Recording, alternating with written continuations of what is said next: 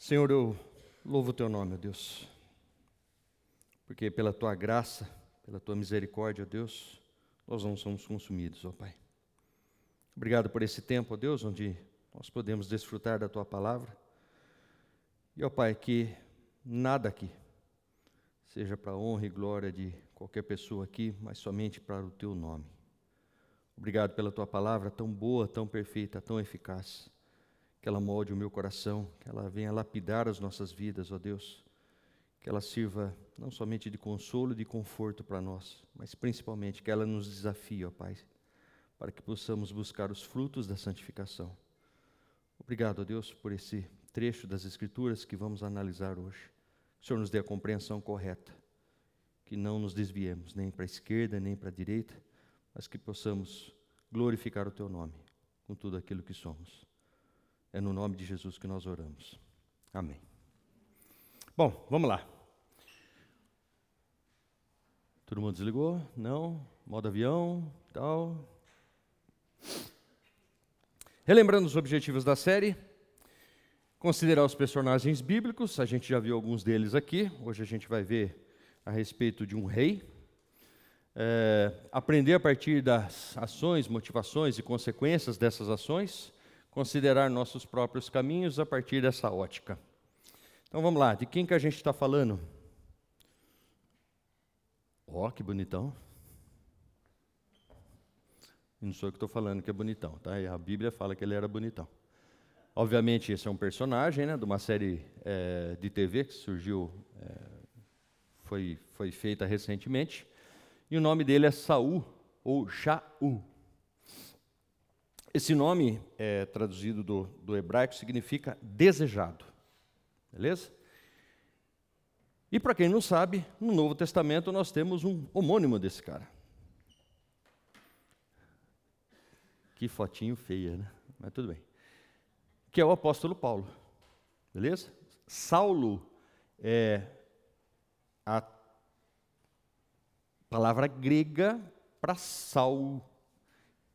Então você tem Shaul em hebraico e você tem Saulus em grego, ok? Esses dois caras são é, homônimos. Isso é um bônus só para explicar, na verdade, o que a gente vai ver lá na frente, tá? É, eu coloquei até aí o, Strongs, né, que é o, o, dicionário hebreu, que faz essa, essa tradução do nome Shaul e faz a comparação com, com Saulos. Bom, quem foi Saul?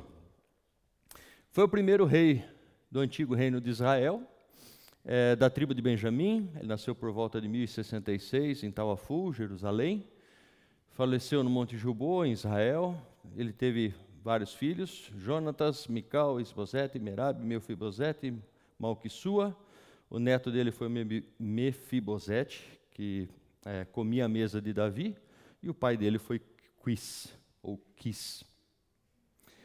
Uh, Saul foi escolhido é, para ser rei em Israel porque o povo de Israel é, não queria mais um Estado teocrático. Lembrando, Estado teocrático, Deus é o governante, ele é, estabelece um sacerdote que é a comunicação dele com o povo, ok? Então o povo vive debaixo dessa orientação.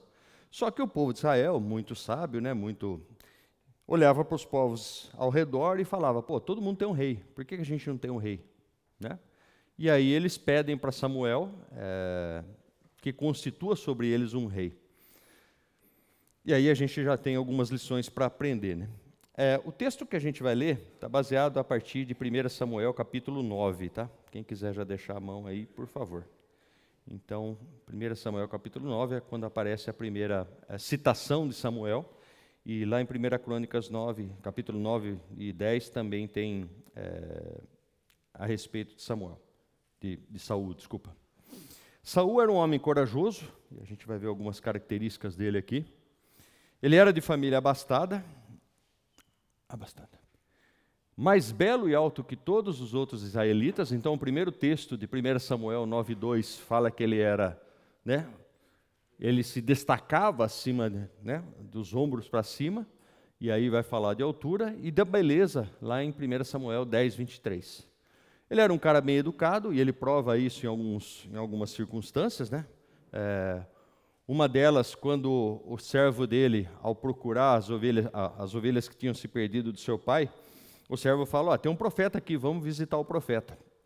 É, e aí o servo dele fala para ele, né, do profeta, e ele fala assim: Mas peraí, como é que a gente vai visitar o profeta se a gente não tem um presente, alguma coisa para dar para o profeta? Né? Ou seja, boa educação. Depois ele dá outro, no 9,7, ele também fala: Olha, é, é melhor a gente ir rápido, por quê? Porque senão meu pai vai esquecer da preocupação das ovelhas e vai começar a ficar preocupado com a minha ausência. Então você vê que ele tinha essa humilde, lá em 1 Samuel 9, 21, uh, que ele pergunta para Samuel, né, quando Samuel fala para ele o que vai acontecer, ele fala: Eu, da menor tribo de Benjamim? Como assim? Como é que pode ser eu? Não pode ser eu, né? Ou seja, eu sou, entendeu? Misericordioso, quando lá em 1 Samuel 11, 13, ele, depois de ter sido consagrado rei, é, alguns homens maus, né, que viviam entre o povo, é, lá no capítulo 9, falam a respeito de: peraí, peraí, vocês estão colocando Saul como rei? De quem que esse cara vai nos livrar? É, ele finge não ter ouvido essas palavras, e depois, lá no capítulo 11, depois que ele vence uma guerra com os Amonitas, é, ele, as pessoas falam: oh, lembra aqueles caras que falaram de você, que você não salvava nada de ninguém, que você não era nada? Vamos matar aqueles caras. E ele fala: não, não, não, não vamos matar ninguém, não, porque hoje é dia de louvar o Senhor. E era um homem vitorioso, ou seja, ele foi um rei vitorioso, apesar de todos os problemas, a gente vai ver alguns desses problemas aqui que está lá em 1 Samuel 14, 47. Então a Bíblia fala que, apesar da, da, da rebelião dele, ele foi um homem extremamente vitorioso. Bom, se vocês perceberam, ao contrário das outras aulas, eu não fui parando muito nos textos. Por quê? Porque a gente vai analisar texto por texto aqui e fazer uma, uma discutir um pouquinho a respeito disso. É, e no começo eu falei de Paulo, é, justamente porque, em contraponto àquilo que aconteceu com Saul, é, eu quero colocar um texto aqui que, para mim, é, é extremamente relevante. Paulo escreveu aos Coríntios dizendo: Aquele, pois, que pensa estar em pé, veja que não caia. Esse texto me incomoda já há bastante tempo. E estava falando para o Lucas que especificamente. Não, Lucas Tamburus, está outro Lucas. Legal é, especialmente essa semana, ele foi realidade na minha vida. Então, Paulo escreve, e 1 Coríntios 10, do 1 ao 11, é o texto da nossa série, e eu peguei o 12, justamente, foi uma coincidência, óbvio, né? É, justamente para colocar isso daqui como a tônica da nossa análise sobre a vida de Saul. Então vamos lá. Olhando para a vida de Saul e olhando para aquilo que é o nosso objetivo, olhar os erros de Saul e analisá-los é, contra as nossas próprias vidas, Vamos analisar aquilo que eu chamo de primeira escorregada. Quem que abre lá? 1 Samuel 13, do 8 ao 23. Por favor. É um texto um pouquinho longo, mas. Ele esperou sete dias, o prazo estabelecido por Samuel. Mas este não chegou a Gilgal, e os soldados de Saul começaram a se dispersar. E ele ordenou: tragam-me o holocausto e os sacrifícios de comunhão. Saul então ofereceu o holocausto. Quando terminou de oferecê-lo, Samuel chegou e Saul foi saudá-lo. Perguntou-lhe Samuel: O que você fez? Saul respondeu: Quando vi que os soldados estavam se dispersando e que não tinha chegado no prazo estabelecido, e que os filisteus estavam reunidos em Micmas, pensei: agora os filisteus me atacarão em Gilgal e eu não busquei o Senhor. Por isso senti-me obrigado a oferecer o holocausto. Disse Samuel: Você agiu como tolo, desobedecendo ao mandamento que o Senhor, o seu Deus, deu a você. Se tivesse obedecido, ele teria estabelecido para sempre o seu reinado sobre Israel. Mas agora o seu reinado não permanecerá. O Senhor procurou um homem segundo o seu coração e o designou líder de seu povo, pois você não obedeceu ao mandamento do Senhor. Então Samuel partiu de Gilgal e foi a Gibeá de Benjamim, e Saul contou os soldados que estavam com ele. Eram cerca de seiscentos. Saul e seu filho Jonatas, acompanhados de seus soldados, ficaram em Gibeá de Benjamim, enquanto os filisteus estavam acampados em Micmas. Uma tropa de ataque saiu do acampamento filisteu em três divisões. Uma foi em direção a Ofra, nos arredores de Sual, outra em direção a Bet-Horon e a terceira em direção à região fronteiriça. Desculpa, minha irmã, desculpa interrompê-la. Obrigado. Eu acho que eu coloquei o texto excedente aí. Era para a gente ver é, só até o, o, a saída de Samuel, né? Qual é a primeira escorregada?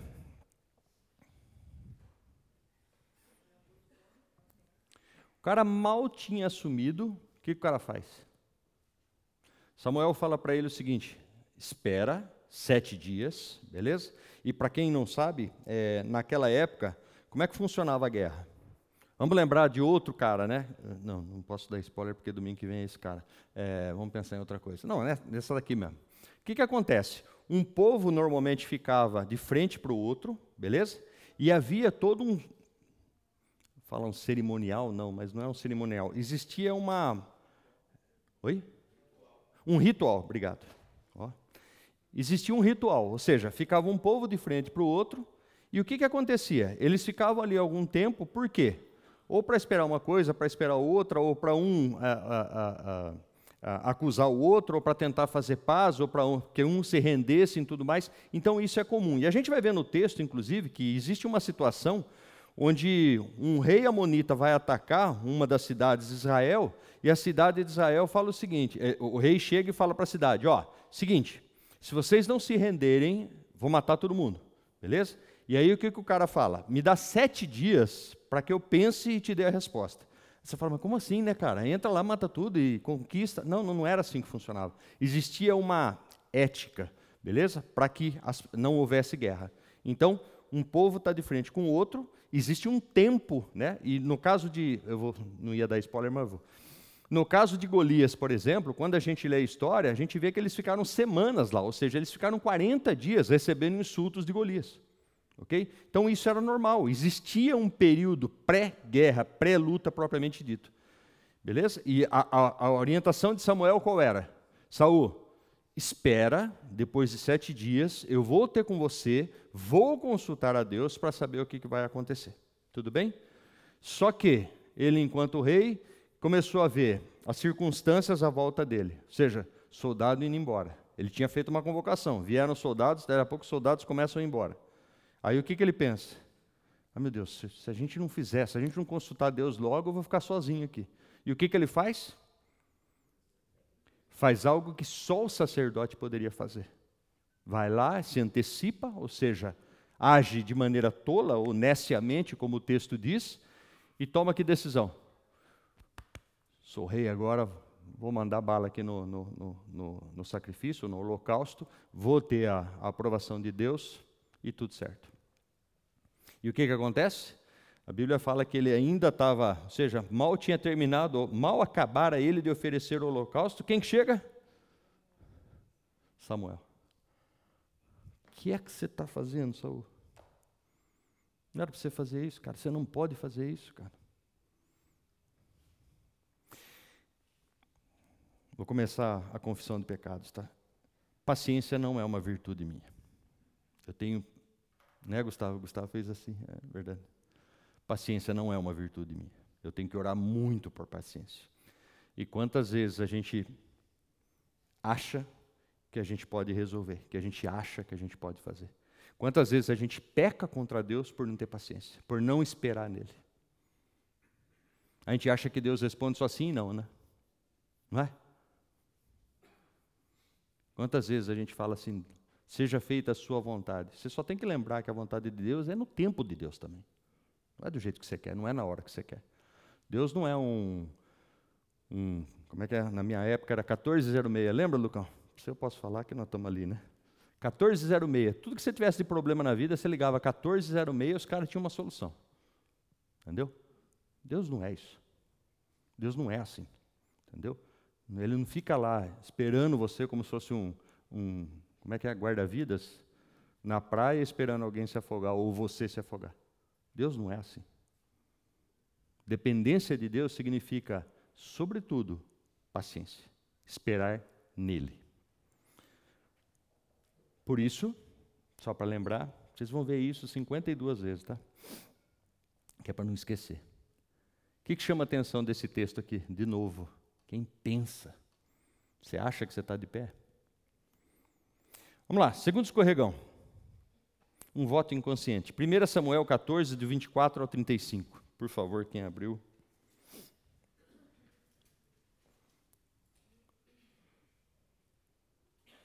Estavam os homens de Israel angustiados naquele dia, porquanto Saul conjurar, conjurara o povo, dizendo: Maldito o homem que comer pão antes de anoitecer, para que me vingue de meus inimigos.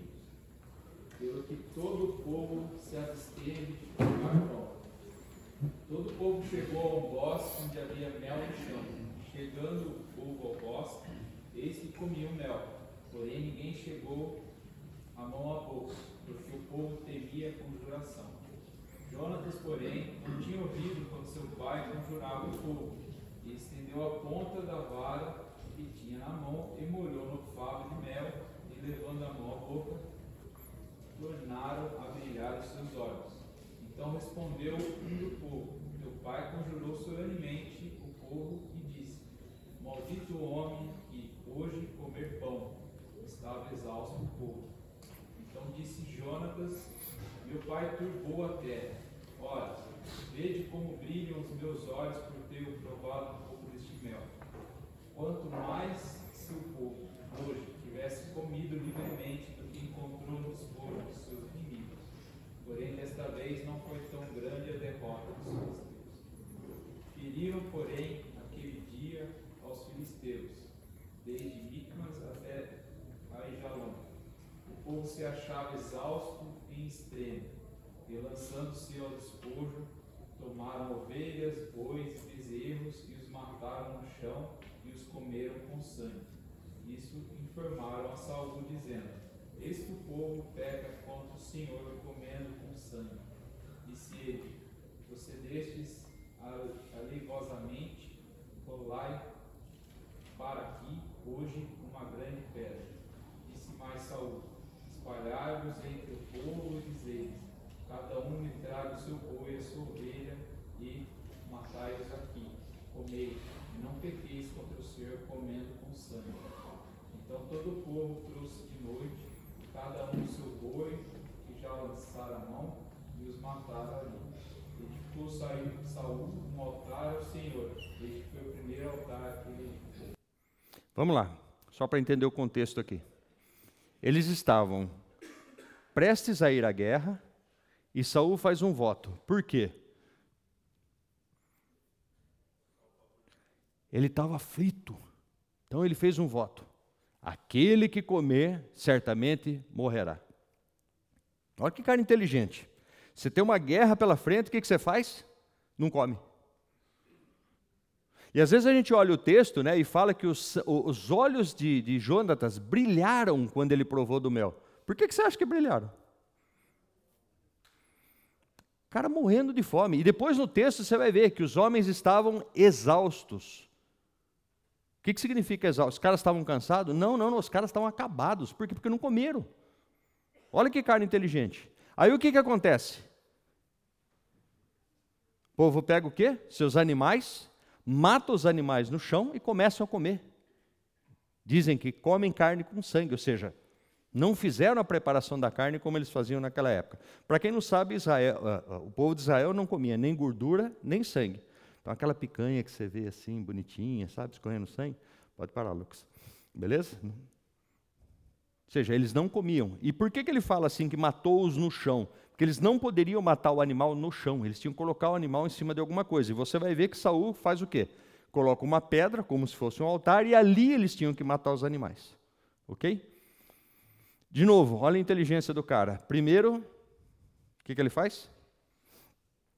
Desobedece e presta holocausto, os sacrifícios ao Senhor, no papel de sacerdote que ele não era. Segundo, no dia de guerra, o que, que ele faz? Um voto inconsequente. E tem um desdobramento desse voto aqui que a gente vai ver adiante. De novo, o que, que é importante? Quem pensa que está de pé, cuide para que não caia.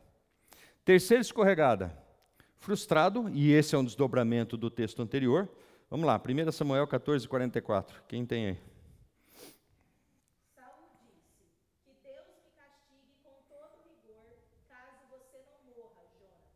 Olha que interessante. O juramento dele, além de ser imbecil, porque tira a capacidade dos, dos, seus guerreiros, e aí vocês vão falar, não, mas no texto que o Gustavo leu ali, falou que eles ganharam a guerra. É óbvio que eles ganharam a guerra. Pela força de Deus. Ok? O juramento que ele fez, ele faz um juramento contra o próprio filho. Por quê? Porque o filho não tinha ouvido o juramento, e o que, que acontece aqui? O cara insiste. Deus me faça o que bem lhe aprouver. Cuidado com sua oração, meu irmão. É certo que morrerás, Jonatas. Dá vontade de parar de estudar esse cara, né? Não é? Só tem um problema, gente. Acho que, né, se a gente parar para pensar, a gente também faz esse tipo de coisa. Lógico, não estou falando que ninguém faz o juramento para o filho é, ser morto aqui. Mas certamente, muitas vezes, a gente promete, a gente fala, a gente ora, muitas vezes, coisas que não fazem o menor sentido. O menor sentido. Ok? Quarta escorregada. Não exterminou os amalequitas. Quem vai lá? Opa, esse é longo, vamos dividir ele. 1 Samuel 15, do 1 ao 31, mas a gente divide. Quem puder ler os primeiros 10 versículos, e aí passa para outro, por favor. Samuel disse a Saul: Foi a mim que o Senhor enviou para ungir você como rei sobre Israel, o povo dele. Agora ouça as palavras do Senhor. Assim o Senhor dos Exércitos: Castigarei Amaleque pelo que fez a Israel, colocando-se no caminho de Israel quando este sair do Egito Portanto, vai e ataque os Amalequitas, destruindo totalmente aquilo que eles tiveram. Não poupe ninguém, mate homens e mulheres, meninos e crianças de peito, bois e ovelhas, camelos e jumentos. Saúl convocou o povo e fez a contagem em Telaim, duzentos mil homens de infantaria e dez mil homens de Judá. Saúl foi à cidade de Amaleque e pôs emboscadas no vale então disse aos pneus: Vão embora, afastem-se e saiam do meio dos Amalequitas, para que eu não destrua vocês juntamente com eles. Porque vocês usaram de misericórdia para com todos os filhos de Israel quando eles saíram do Egito. Assim os queneus se retiraram do meio dos Amalequitas. Só uma interrupção aqui, Lucas. Só para a gente entender o, con o contexto. Deus, Deus está trazendo juízo sobre os amalequitas. Ok? Por quê? Porque quando o povo saiu do Egito, os amalequitas foram um obstáculo para o povo. Tudo bem?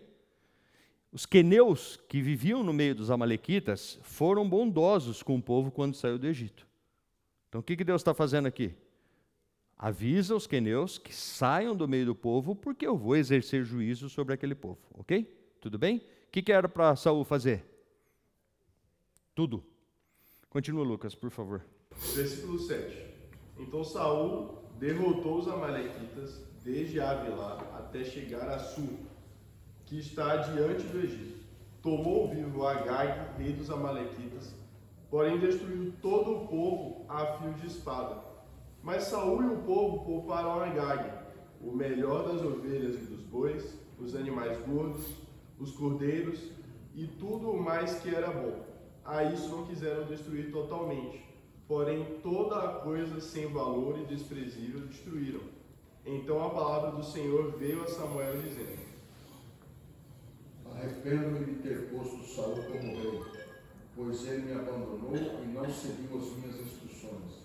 Samuel ficou irado e clamou ao Senhor toda aquela noite. De madrugada, Samuel foi ao encontro de Saul, mas lhe disseram: Saul foi para Carmelo, onde ergueu um monumento em sua própria honra e depois foi para Gilgal. Peraí, peraí, peraí, peraí, peraí. Entenderam o que aconteceu ou não? Pegou detalhe aí no meio? Ele não fez o que o Senhor disse, ele matou os amalequitas, mas segurou o rei Agag vivo, rei dos amalequitas, e pegou o melhor né, dos bois, dos, dos, da, das ovelhas, dos camelos, tudo que tinha ali, trouxe consigo. Ok? Na volta, o que, que ele fala aí, Lucas? Ele fez o quê? Ele fez um, um monumento para quem? Continua. Quando Samuel encontrou, Saul disse: O Senhor te abençoe.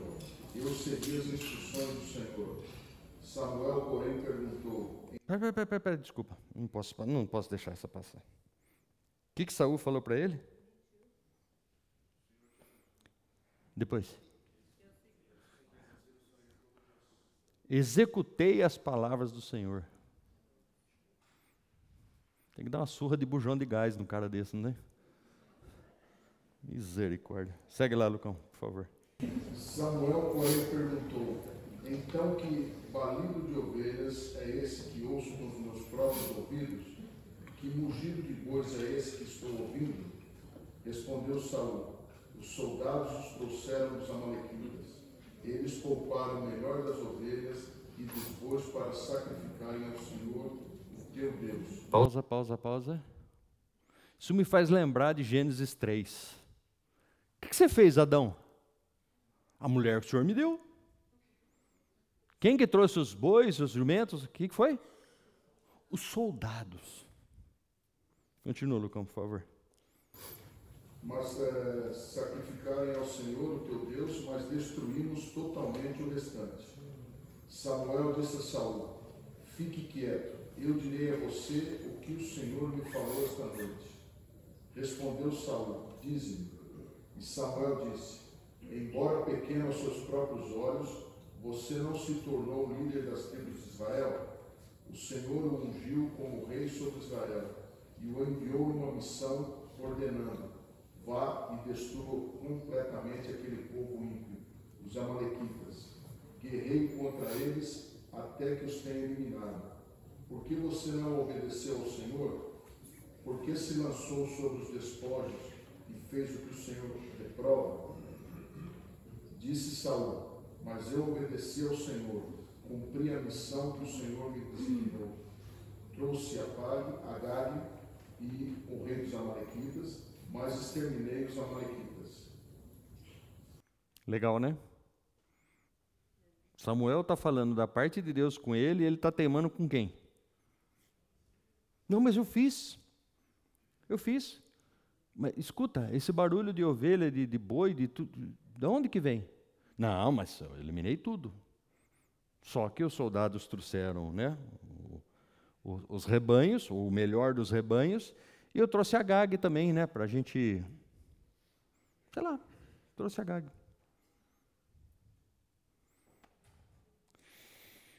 Porém, Samuel disse: Tem porventura o Senhor tanto prazer em holocaustos e sacrifícios, quanto em que se obedeça a Sua palavra? Oh, Saul, eu não pedi para você trazer nada, cara. Eu pedi só para você obedecer. E de novo, isso me faz pensar lá em Gênesis, né? A questão era a fruta? A questão era a obediência. Mesma coisa, exatamente a mesma coisa.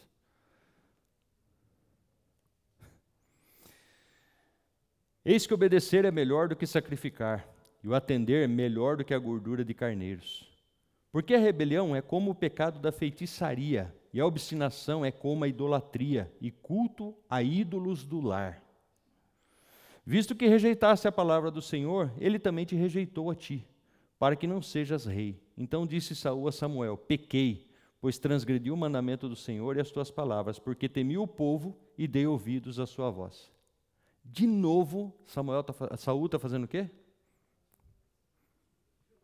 Eu queria obedecer, mas o povo me disse, ou seja, sempre terceirizando a culpa, sempre terceirizando a culpa. Agora, pois te rogo, Saul falando a Samuel, né? Agora, pois te rogo, perdoa-me o meu pecado e volta comigo para que adore o Senhor. Porém, Samuel disse a Saul: Não tomarei contigo, visto que rejeitaste a palavra do Senhor. E já ele te rejeitou a ti para que não sejas rei sobre Israel. Virando-se Samuel para se ir, Saul segurou pela orla do seu manto e este se rasgou. Que delicadeza que a Bíblia fala, né? Segurou a orla. Você acha que só segurar a orla ia rasgar, né? O cara deu um, um, um cata ali, né? Então Samuel lhe disse: O Senhor rasgou hoje de ti o reino de Israel e te deu ao teu próximo, que é melhor do que tu. Também a glória de Israel não mente, nem se arrepende, porquanto não é homem para que se arrependa. Então disse Saul: Pequei, honra-me, porém, agora diante dos anciãos do meu povo e diante de Israel, e volta comigo, para que adore o Senhor teu Deus. Então Samuel seguiu Saul e adorou o Senhor. De novo a preocupação dele com quem estava em volta. Desobediência. Ah, mas não acontece comigo, né? Eu sou obediente. Uhum. Quinta escorregada. Teve inveja e tentou matar Davi injustamente. 1 Samuel 18, do 1 a 12. Depois de Davi ter falado com Saul, a alma de Jonatas se ligou com a de Davi numa profunda amizade. E Jonatas o amou como a sua própria alma.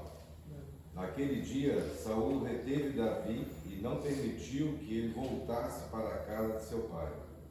Jonatas e Davi fizeram uma aliança, porque Jonatas o amava como a sua própria alma. Jonatas tirou a capa que vestia e a deu a Davi. Deu também a sua armadura, inclusive a espada, o arco e o cinto. Davi saía aonde quer que Saul o enviara e tinha êxito de modo que Saul o pôs sobre tropas do seu exército. E Davi era estimado por todo o povo e até pelos seus próprios servos de Saul. E aconteceu que, quando eles estavam voltando para casa, depois de Davi ter matado o filisteu, as mulheres de todas as cidades de Israel saíram ao encontro do rei Saul, cantando e dançando com tamborins, com alegria e com instrumentos musicais. As mulheres se alegravam e, cantando alternadamente, diziam: Saul matou os seus milhares, porém Davi os seus dez milhares. Saul se indignou muito, pois essas palavras lhe desagradaram em extremo. Ele disse: Para Davi eles deram dez milhares, mas para mim apenas milhares. Na verdade, o que lhe falta a não ser o reino? Daquele dia em diante, Saul não via Davi com bons olhos. No dia seguinte, um espírito mau vindo da parte de Deus se apossou de Saul, que teve uma crise de raiva em sua casa.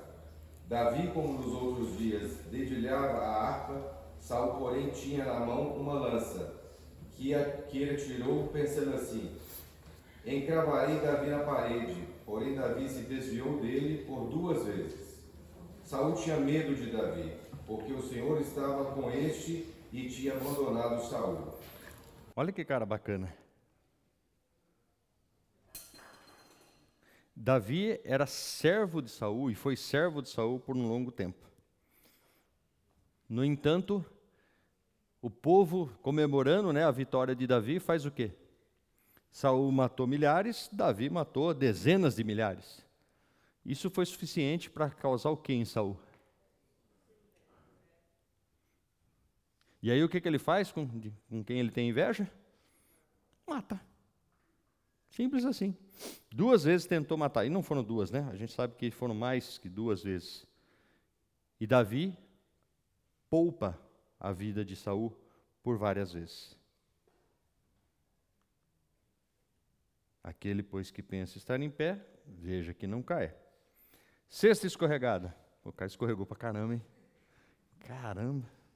Está acabando, gente, está acabando. Vamos lá. 1 Samuel 22, 16 a 19.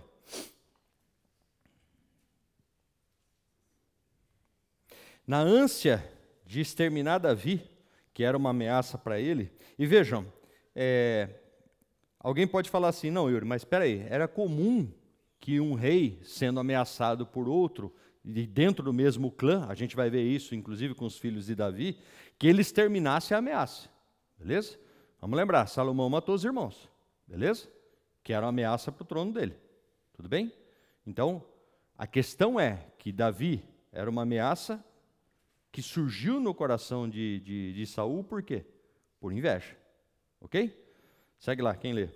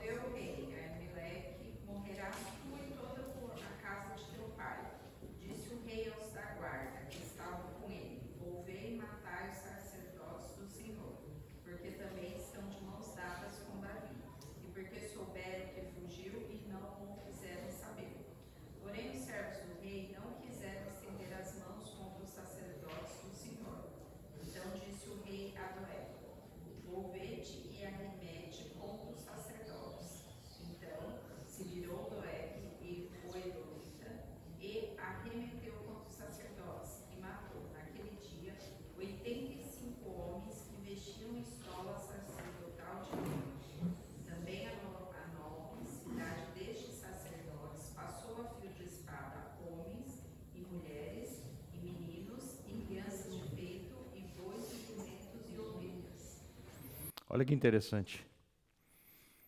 Na cabeça de Saul, e Davi passou pela cidade de Nob, né? ou seja, em fuga, Saul perseguindo eles, Davi passa por lá. E ele fica com Samuel ali junto com aqueles, com aqueles sacerdotes. Mas ele sai dali e vai embora, ou seja, ele não permaneceu ali. Saul, na caçada a Davi, faz o quê? Ele se ira contra os sacerdotes e simplesmente faz o que, a, o que Jezabel fazia, né? Estão lembrados da aula anterior? Que, que Jezabel fez? Mata tudo que é sacerdote do Senhor. O rei de Israel mata os sacerdotes que eram interface entre ele e o Senhor. Olha que cara, gente boa. Não é? Por quê? Ira. E olha o detalhe interessante nesse texto. Os soldados de Saul se negaram a cumprir a ordem. Por quê? Hã? Eles sabiam que estavam pecando contra o Senhor. Temor. Temor. Temor. Pera, oh, peraí, peraí. Sacerdote do Senhor, não, não vou pôr a mão. E aí ele pega um cara edomita, ou seja, que não era do meio do povo, que era um estrangeiro, para fazer o serviço sujo. Gente boa, hein? Não é não? Aquele, pois, que pensa estar em pé, veja que não cai. Sétima e última escorregada, gente, para alívio de todos. Consultou uma médium em Endor. 1 Samuel 28, de 6 a 12. Saul consultou o Senhor, porém o Senhor não lhe respondeu, nem por sonhos, nem por Urim, nem por profetas. Então Saul disse aos seus servos: Procure uma mulher que seja médium, para que eu me encontre com ela e a consulte. Os servos responderam: Há uma mulher em Endor, que é médium. Saul se disfarçou, vestiu outras roupas e foi, acompanhado de dois homens. Chegaram de noite à casa da mulher, e Saul lhe disse: Peço que você adivinhe para mim pela necromância e me faça subir aquele que eu lhe disser. Mas a mulher respondeu: Você sabe muito bem o que Saul fez. Eliminou da terra os médiuns e adivinhos. Então, por que você está me preparando uma armadilha que pode me levar à morte? Então Saul lhe jurou pelo Senhor, dizendo: Tão certo como vive o Senhor, nenhum castigo lhe sobrevirá por isso. Então a mulher perguntou: Quem você quer que eu faça subir? Ele respondeu: Samuel. Quando a mulher viu Samuel, gritou em alta voz e disse a Saul: Por que você me enganou? Pois você mesmo é Saul. Vamos lá, sétima escorregada do nosso amigo Saul. Consultou Saul ao Senhor, porém o Senhor não lhe respondeu, nem por sonhos, nem por urim, nem por profetas. Para quem não sabe, urim eram duas pedras que eram utilizadas para, tipo, dados é, para responder alguma questão, tá? Então disse Saul aos seus servos: Apontai-me uma mulher que seja médium, para que me encontre com ela e a consulte. Disseram-lhe os seus servos: Há uma mulher em Endor que é médium. Saúl disfarçou-se, vestiu outras roupas e se foi. E com ele dois homens. E de noite chegaram a mulher e lhe disse: Peço-te que me adivinhes pela necromancia e me faça subir aquele que eu lhe te disser. No intervalo já saiu um monte de conspiração, né? Ah, quem que subiu? Subiu da onde? Entendeu? Foi Samuel, tá? Quem que perguntou? Foi Luca, né? Foi Samuel, Luca. Beleza? A gente já estava, né? Não, é um espírito maligno que veio no nome de Samuel e não sei o quê. Pra... Nada disso, gente. Nada disso. A gente vai chegar lá. Respondeu-lhe a mulher: Bem sabes o que fez Saul, como eliminou da terra os médios e adivinhos. Chega a me espantar a estupidez desse cara. O cara tinha mandado exterminar da terra todos aqueles que usassem da necromancia para fazer adivinhação. Olha a condição do cara. Ah, por que, pois, me armas ciladas a minha vida? Ah, não. Saul disfarçou-se, tá, tá, tá, é isso mesmo. Respondeu-lhe a mulher: Bem sabes o que Saul fez, como eliminou da terra os médios e adivinhos, Por que, pois, me arma cilada a minha vida para me matares? Então Saul lhe jurou pelo Senhor. Calma. É preciso uma pausa, né? O cara está fazendo o que é errado, beleza? O que ele tinha mandado exterminar, e ele jura por quem? Tá difícil, Saul. Tão certo como vive o Senhor, nenhum castigo te sobrevirá por isso. Rapaz. Então lhe disse a mulher: Quem te farei subir? Respondeu ele: Faze-me subir Samuel. Vendo a mulher a Samuel, gritou em alta voz, e a mulher disse a Saul: Por que me enganaste? Pois tu mesmo és Saul.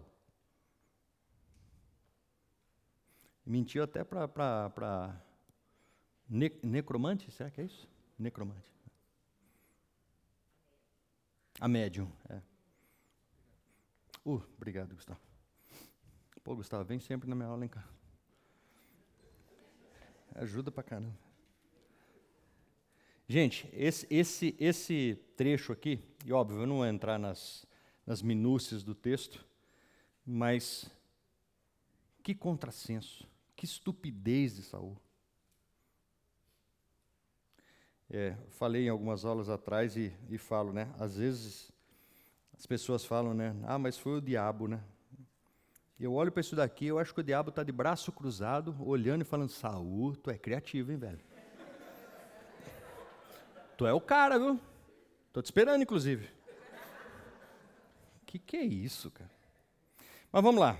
Qual o desfecho para as nossas vidas a respeito de tudo isso, né? A gente está falando aquele que está de pé, cuide para que não caia. Quando a gente olha para essas escorregadas ou esses delitos de Saul, é, e dentro do texto que a gente está analisando, existe um texto que fala a respeito da obediência. E quando Samuel está colocando, estabelecendo Saul como rei, diante de todo o povo ele fala isso: Se temerdes ao Senhor e o servirdes, e lhe atenderdes a vós, e não lhe fordes rebeldes ao mandado, e seguirdes o Senhor vosso Deus, tanto vós, ou seja, povo, quanto o vosso rei, que governa sobre vós, bem será. Se, porém, não derdes ouvidos à voz do Senhor, mas antes fordes rebeldes ao seu mandado, a mão do Senhor será contra vós outros, como foi contra vossos pais. Olhando para a história de Saul, e eu falei para vocês que essa semana foi uma semana extremamente difícil para mim, entre outras coisas, e aí eu volto né, no, no, no versículo anterior, aquele que pensa que está de pé. Como é fácil a gente achar que a gente está bem, né? Estou lá, estou na igreja, estou servindo, né? Tudo direitinho, em casa, tudo bacana, né? A patroa está bem, a filha está bem, tudo jóia. Como é fácil a gente se enganar, gente. E é um minuto de distração e a hora que você vê, você está em pecado. Um minuto de distração. Aliás, um minuto, modo de falar, né? Como é fácil a gente ser direcionado para aquilo que o nosso coração quer. Como é fácil a gente esquecer que a gente depende de Deus. E a gente deve, a gente. É, quando, quando, a gente fala depende, né? É, eu digo que a língua portuguesa, desculpe se tem algum professor de língua portuguesa aqui, mas eu, eu digo que a língua portuguesa ela é, ela é frágil em expressar aquilo que deveria ser. Quando a gente olha algumas traduções da, da, da, da Bíblia, e existe uma Bíblia judaica que eu gosto muito, que faz uma tradução mais, mais eu diria, mais rica. Por exemplo, o que é a tradução mais rica? Né? Por exemplo, a palavra fé. O que é fé? Oi? Basicamente, traduzindo, crer naquilo que você não vê. Ok? Só que fé não é um termo bíblico. Você pode ter fé em qualquer coisa. Você pode ter fé em qualquer coisa. Tem gente que tem fé no, no, no, trabalho, tem gente que tem fé no dinheiro que tem no banco, tem gente que tem fé. Você pode ter fé de qualquer coisa. A Bíblia judaica, por exemplo, ela não usa o termo fé. Ela substitui o termo fé por confiança. Confiança. Por quê? Porque ter fé em alguma coisa é necessariamente confiar. Quando a gente olha para para a Bíblia e a gente fala de dependência do Senhor, não é algo que me é imposto, né? E isso é muito difícil para os homens, lamento, senhores. Por quê? Porque Porque originalmente nós nos entendemos como provedores. Deixa comigo, sou eu que ponho lá dentro da minha casa. Tolinho. Nós nos entendemos como que? Parte forte. Certo? Somos ou não somos? Outra coisa que eu discordo, né? A gente sempre escutou mulher, sexo frágil. Cara, a mulher está grávida de oito meses, ela está com febre, ela está escovando o chão. Né? Não é? O homem, né, com toda a sua força, se tiver uma febre. Não é? Quem que é forte? Não é? Então, você, come, você começa a olhar para aquilo que está estabelecido nas nossas vidas, para a cultura que a gente tem. Cara, olha só, depender de Deus não deve ser alguma coisa imposta por meio de circunstâncias. Tipo, eu perdi todas, todas, todos os meus ídolos, tá? Perdi meu emprego, perdi a minha saúde, perdi, ou seja, tudo aquilo que eu podia me escorar, o que eu podia me, me, me segurar. Perdi tudo aquilo. E aí, como eu não tenho mais nada, o que, que eu faço? Concorda que é isso que acontece? Concorda que o ser humano tem que passar por sofrimento para se agarrar a Deus? Por quê? Porque quando está tudo bem, o que, que a gente faz? O que, que a gente faz? Exatamente o que Saul fez. É isso que a gente faz. Ah, não, Yuri, vamos usar uma palavra bonitinha, né? Vamos falar que a gente peca, mas não peca que nem Saul. Entendeu? Não, a gente faz igual Saul. Por que está narrada a história de Saul na Bíblia?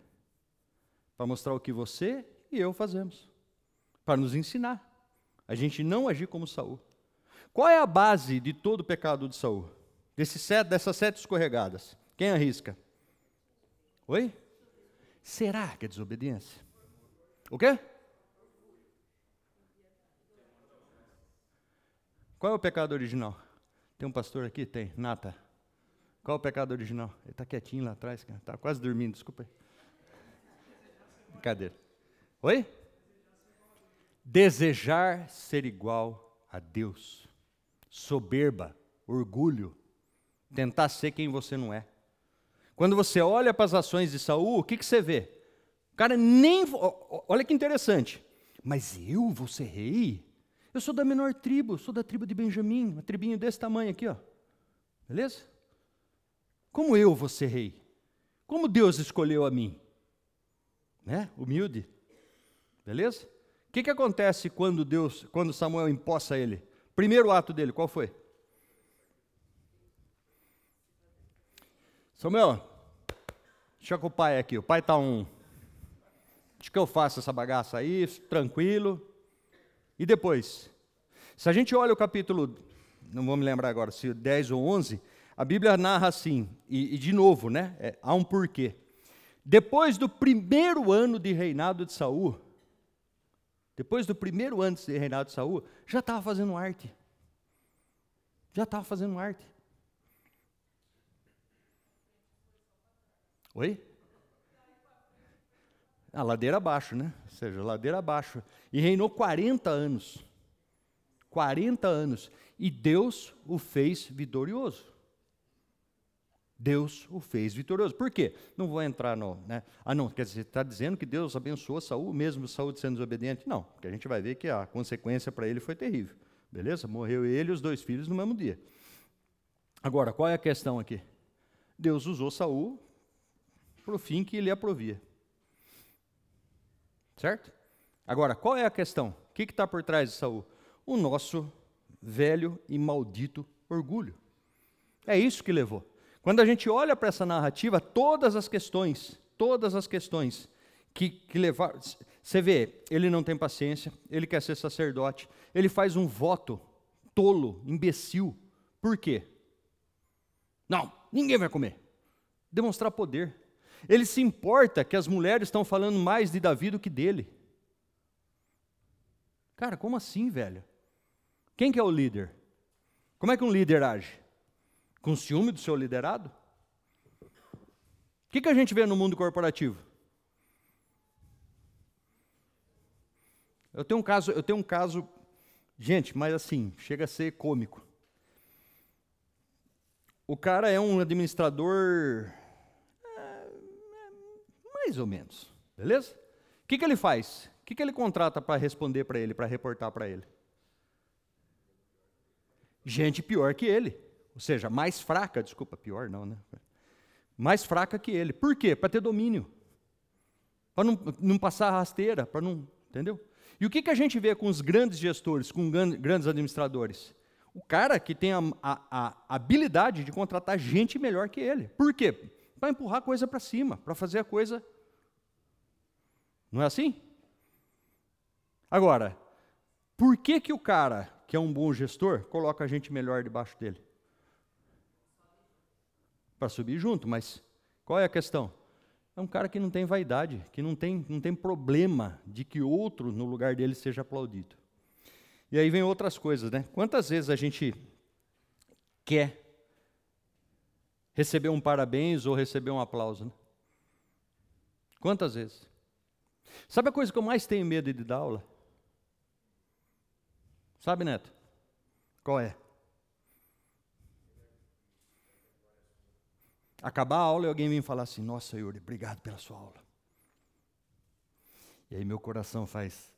E aí eu falo: Não, filho, você acabou de falar. Baixa a bola aí. Gente, olha que armadilha. Uma vez eu fiz isso, Carmen, desculpa, tá? Vou fazer uma citação ao Fernando aqui. É, não autorizada. Uma vez eu fiz isso com o Fernando, logo que eu cheguei na igreja, né? Cara, que mensagem, velho. Fui lá falar para ele: Rapaz,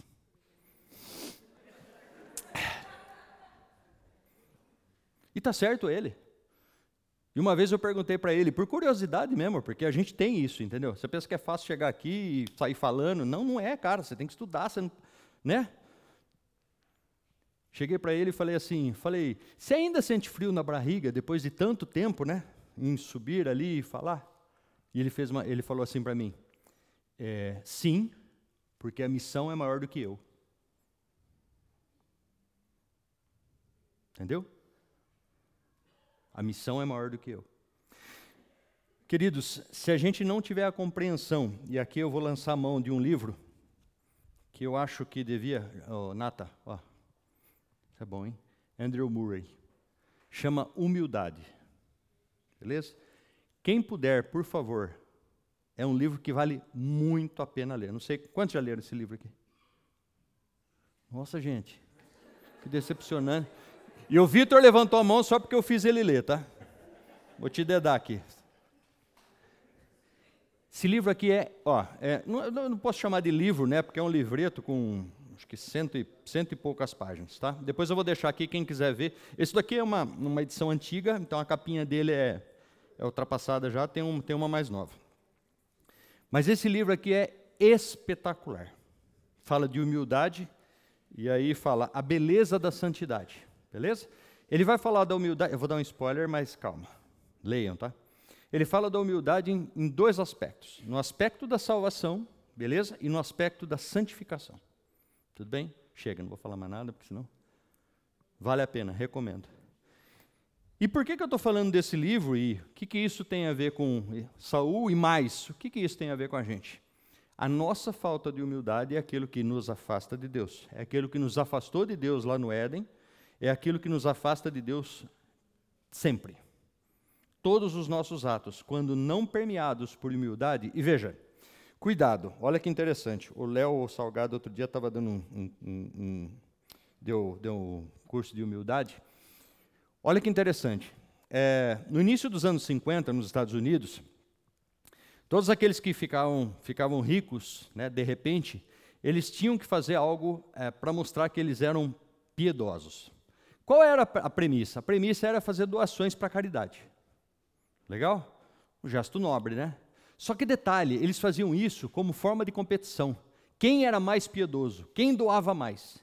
E qual era, qual era a sacada? Então o cara fazia uma doação e chamava a imprensa para cobrir o evento. Estou doando 10 milhões de dólares. Nossa, esse cara. Ou seja, o que, que é isso? Isso não é humildade. Isso é falsa humildade. Isso é soberba. Então, cuidado, porque muitas vezes a gente acha que a gente está sendo humilde, a gente acha que a gente está buscando humildade e você está tendo uma humildade hipócrita que nada mais é do que orgulho. Tudo bem? Voltando aqui, a gente falou de obediência. Nossa, defeitos especiais. Qual foi a consequência para Saul dos atos dele? Então, 1 Crônicas 10, 13 a 14 fala: Assim morreu Saul por causa da sua transgressão cometida contra o Senhor. Por causa da palavra do Senhor que ele não guardara. E também porque interrogaram e consultaram uma necromante. Ó, oh, tinha a palavra aqui. Não e não ao Senhor, que por isso o matou e transferiu o reino a Davi, filho de Jessé. De novo, transgressão cometida contra o Senhor, por causa da palavra do Senhor que ele não guardara, e também porque interrogaram e consultaram uma necromante e não o Senhor. Ô Yuri, mas peraí, ele consultou a necromante justamente porque Deus, né, fala a narrativa que Deus não respondeu. Certo? Essa é a ação que um cristão deve ter quando Deus não responde? O que, que ele deveria ter feito? Hã? Será? Por que, que Deus não respondeu? E aí, cadê a irmãzinha que falou comigo no intervalo sobre arrependimento? Está lá? Oi, tudo bem? Desculpa, é que a, a luz está de fora está aqui. Por que, que Deus não, não, não falou com ele? É? Por que, que o Espírito tinha saído dele? Causa raiz, tá? Gente, porque ele estava em pecado. Ele estava em pecado. Quando você olha para a narrativa, e a irmã lembrou muito bem, você olha que Saul faz as coisas e de repente ele usa o nome do Senhor. E ele fica indo e voltando, indo e voltando. Mas o que é claro para nós dentro da narrativa de Saul? Ele nunca se arrependeu. Ele nunca se arrependeu. O que, que ele tinha? Remorso ou desculpa? Malandragem. Por que malandragem? Ele fez isso com Davi. Ô oh, meu filho Davi, desculpa, não sei o que deu em mim tentando te matar. Chega aí, cara, nós somos brother. Mentira, era a armadilha que ele estava colocando para Davi. O mesmo se repete em todo o procedimento dele durante toda a vida dele. E olha que interessante. Ele sai da menor tribo de Israel, ele é escolhido pelo Senhor, é colocado como rei e faz toda essa lambança. Não, mas, ô Yuri, como é que pode, cara? Um cara escolhido por Deus fazer tudo isso? Nós fazemos tudo isso. Somos orgulhosos, somos desobedientes, não somos dependentes de Deus, muitas vezes não nos arrependemos dos nossos pecados. Olha que situação interessante. Você já cometeu um pecado, e, e, e, e isso é uma métrica para mim, tá? Eu espero que só para mim. Você cometeu o pecado, e aí você, de maneira automática, eu diria, você pede perdão para Deus. Ok? Só que aquele pecado, ele fica na tua cabeça. Ele fica virando ali. Ele não se ausentou da sua cabeça. Olha que interessante. Teoricamente é: eu pequei e peço perdão a Deus. Certo? Só que o pecado continua na minha cabeça. O que, que significa isso?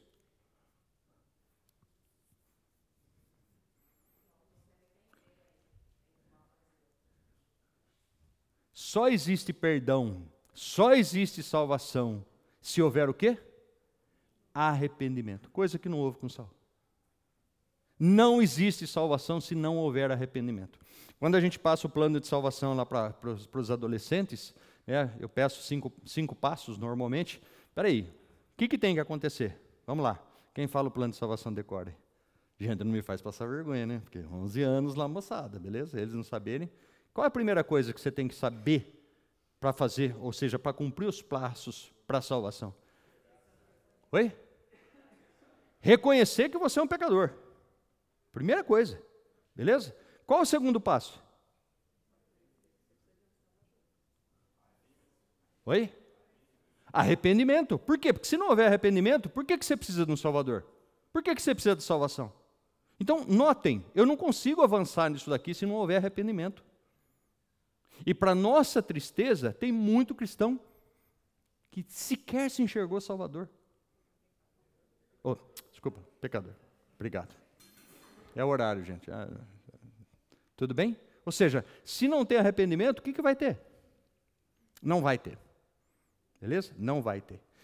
E notem, falei do livro aqui falando da humildade, arrependimento é necessário todo o tempo. Todo o tempo. Não, não, não, eu me arrependi e aceitei Jesus. Beleza. Quando você pega agora, você se arrepende? Se não, querido, não tem perdão. Não tem perdão. Como é que Deus exerce perdão sobre a sua vida se você não se arrepende? Não, eu pequei, eu continuo pecando, continuo pecando, continuo pecando. O que, que, que significa isso? Qual é a constatação que se tem? Não teve arrependimento, então não tem mudança de vida. Ah, não, eu continuo vivendo no meu pecado e continuo pedindo perdão para Deus. Não, a graça me basta, né? Ou seja, sabe? Salvou de uma vez por todas, foi o sacrifício vicário e pronto, acabou. Está resolvido. Não. Se não houver arrependimento, não há salvação. Ok? Qual deve ser o nosso proceder? E aí eu peguei o texto que está lá em João 14, 21. Aquele que tem os meus mandamentos e o guarda, esse é o que me ama. E aquele que me ama será amado por meu Pai. E eu também o amarei e me manifestarei a ele. Por que, que a gente guarda os mandamentos do Senhor? Oi? Ah, não é por legalismo? Não é porque é certo? Não é porque está escrito na Bíblia?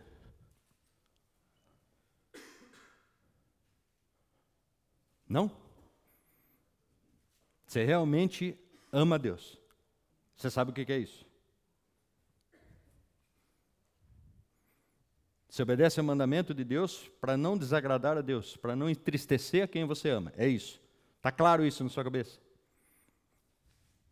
Hum? Se sim, oremos. Se não, não houve arrependimento, não há dependência. Não está ligado. Ok? Ainda João 14, 24. Quem não me ama, não guarda as minhas palavras. E a palavra que estáis ouvindo não é minha, mas do Pai que me enviou. Jesus falando isso. Vocês me amam? Vai embora não, Lucas, fica aí. Pô. Quanto ao mais, irmãos, alegrai-vos no Senhor. A mim não me desgosta, e é segurança para vós outros, que eu escreva as mesmas coisas. Acautelai-vos dos cães, acautelai-vos dos maus obreiros, acautelai-vos da falsa circuncisão. Porque nós é que somos a circuncisão, nós que adoramos a Deus no Espírito e nos gloriamos em Cristo Jesus e não confiamos na carne. Bem que eu poderia confiar também na carne, mas se qualquer outro pensa que pode confiar na carne, eu ainda mais. Circuncidado ao oitavo dia, da linhagem de Israel, da tribo de Benjamim, hebreu de hebreus, quanto à lei fariseu, quanto ao zelo, quanto ao zelo, oh, desculpa, quanto ao zelo, perseguidor da igreja, isso não, isso é ruim. Quanto à justiça que há na lei, irrepreensível. Lembra do segundo Saul? Esse cara aí, ó. Mas o que para mim era lucro, isso considerei perda por causa de Cristo. Olha que nuance interessante que a Bíblia faz. O primeiro Saul, o segundo Saul, né? Esse transformado em Paulo. Esse daqui saiu da, do ostracismo para se tornar. E esse outro aqui, que já era um cara que estava lá em cima, julgou tudo isso o quê? Lixo. Por quê? Esse amava Deus, né? Aliás, tinha que pôr esse cara na biografia, né? Para a gente estudar ele.